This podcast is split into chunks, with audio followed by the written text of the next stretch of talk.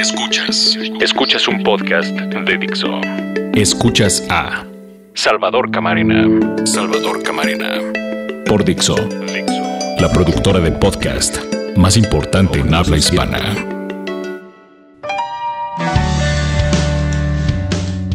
Bienvenidos a Orden de Información, soy Salvador Camarena y con mucho gusto, como cada semana, les agradezco que estén aquí. Déjenme confesar que no tengo mucho ánimo, no, no de grabar este podcast, no de encontrarme con ustedes, por supuesto, no de agradecer, cuando me refiero a que no tengo ánimo, no me refiero a que llego a esta cita desanimado, desganado, al contrario, más que nunca quizá, a través de la plataforma Dixo.com, agradezco la oportunidad de poder establecer este diálogo este mensaje, este espacio, porque el tema de hoy me, preocupa particularmente, me, me parece especialmente grave, delicado, importante. Entonces, eh, asumo que varios de ustedes estarán en algún trayecto y escuchan esto en el auto. Asumo que otros estarán en la oficina y ya se habrán ido algunos colegas y están adelantando algún trabajo, alguna parte de la chamba y aprovechan para escuchar esto. Asumo que algunos otros estarán haciendo ejercicio. Asumo que algunos escucharán esto de noche, otros muy temprano. Agradezco todo eso, pero necesito ser muy franco. Eh, el tema de hoy es particularmente sombrío, es la palabra. Gracias a un periodista que no conozco personalmente, que se llama Duncan Tucker, es británico, trabaja en México. Su cuenta de Twitter es arroba Duncan, como se escucha. Tucker es T-U-C-K-E-R-R. Duncan Tucker.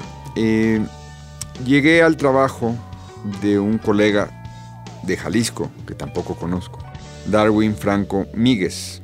En Twitter arroba Darwin Franco. Y esta ha sido una visita a un país que hace mucho no visitaba. Visité a través del reportaje Darwin Franco el país de los desaparecidos. El país de los desaparecidos en México. Fin de semana, todos ustedes quizá ya lo saben, eh, un grupo de expertos denominado Grupo Interdisciplinario de Expertos Internacionales Independiente, nombrado hace seis meses a solicitud de los padres de los desaparecidos de Ayotzinapa y, por supuesto, también a partir de una solicitud formal por parte del gobierno mexicano. Este grupo interdisciplinario de expertos presentó su informe sobre el caso Ayotzinapa, un relato de 560 páginas, incluyendo anexos, gráficos, fotografías, dictámenes, una serie de cosas. Mucho se ha discutido sobre ese documento y qué bueno porque mucho hace falta abordar sobre este tema.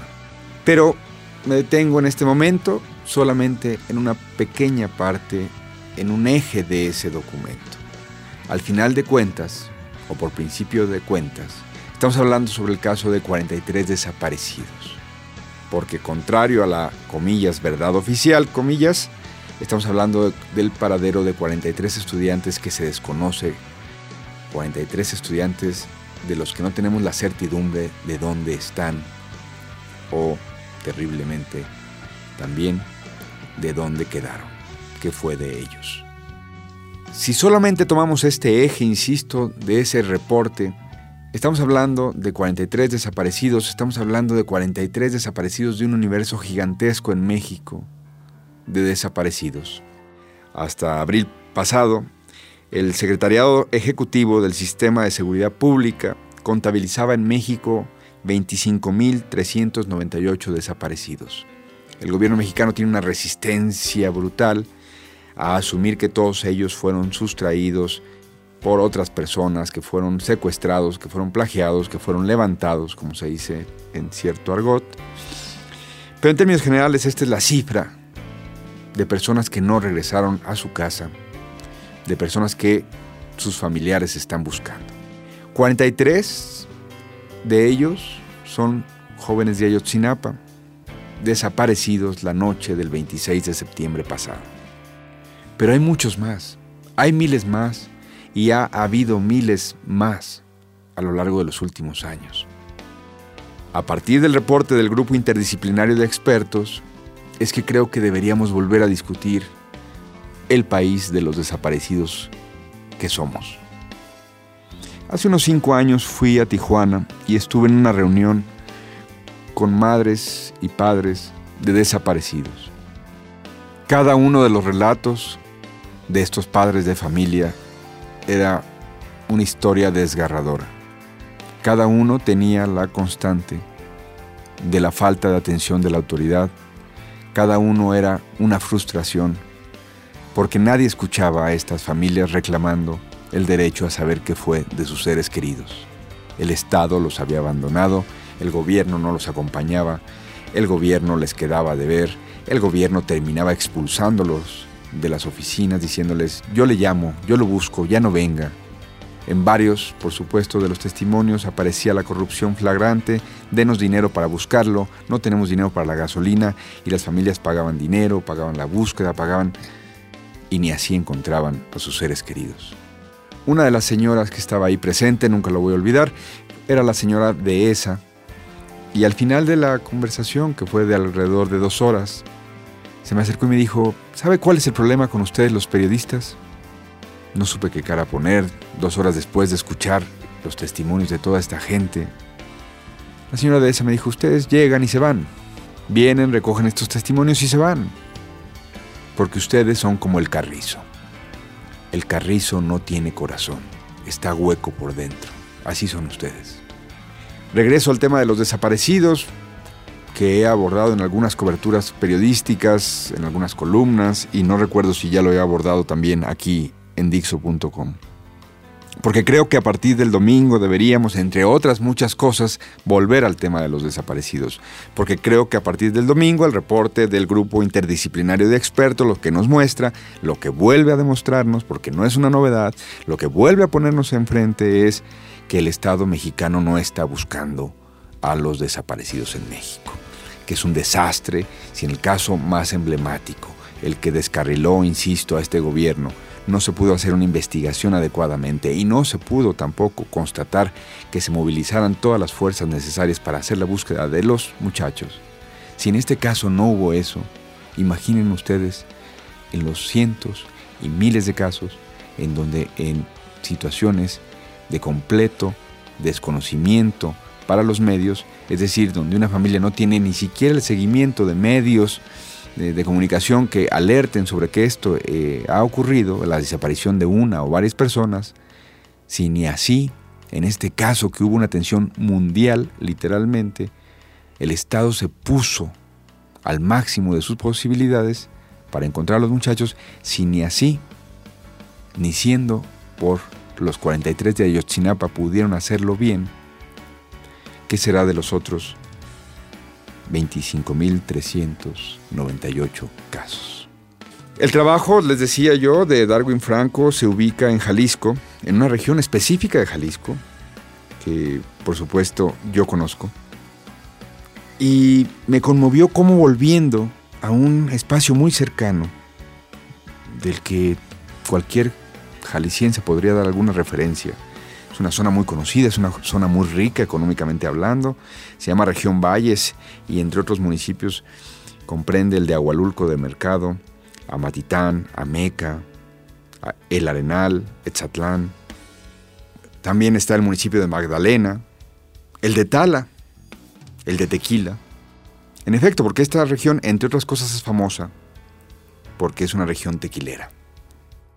Darwin Franco en este reportaje lo que nos recuerda es, sobre todas las cosas, ojalá lo comprendamos, que los jóvenes han venido desapareciendo en el 2013, en el 2014.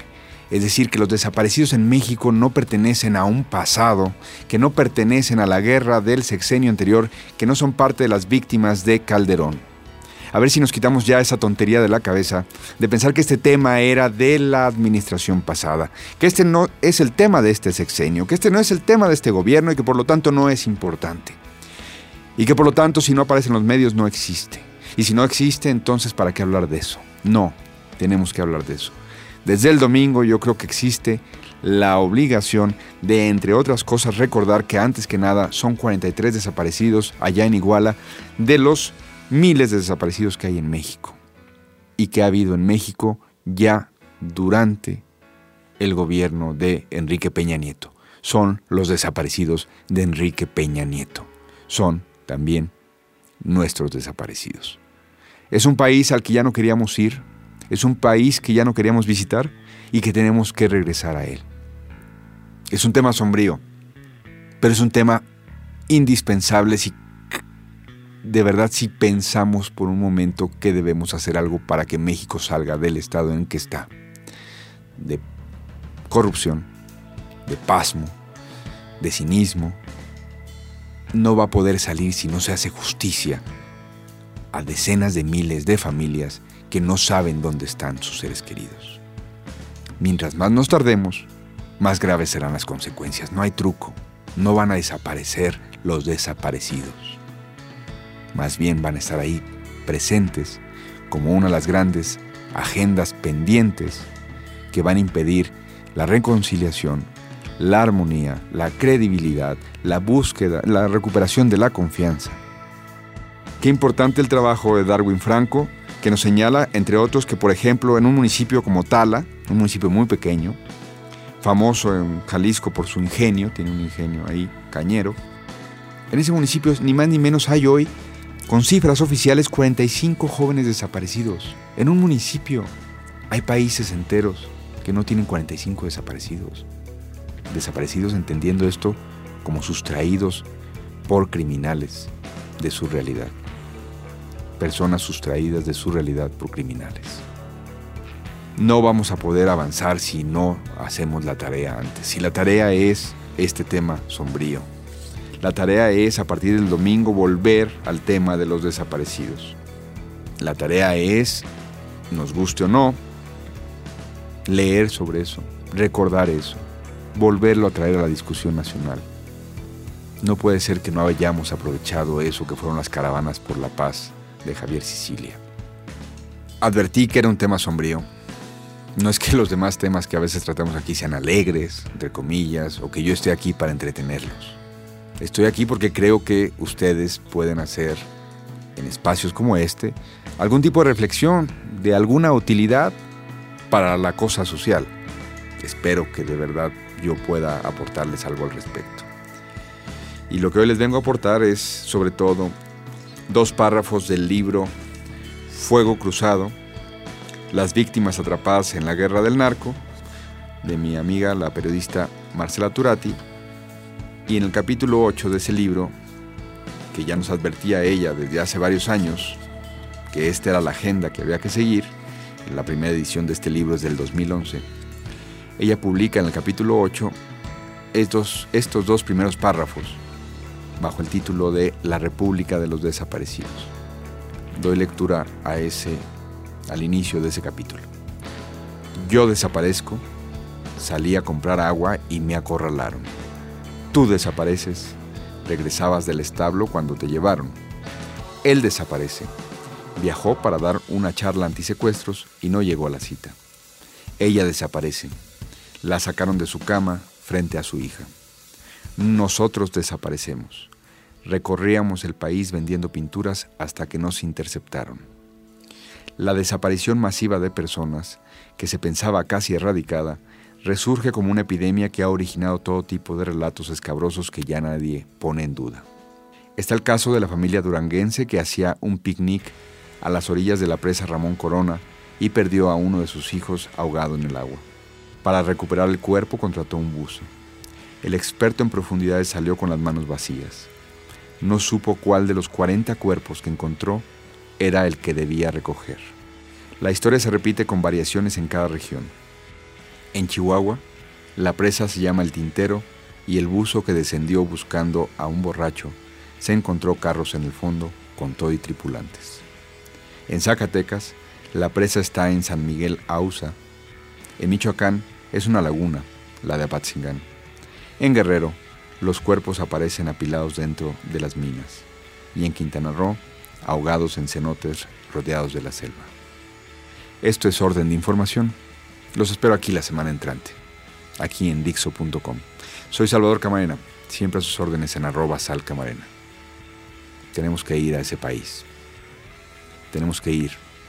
O, de cualquier manera, las circunstancias nos van a obligar a ir a ese país. Que pasen un buen día.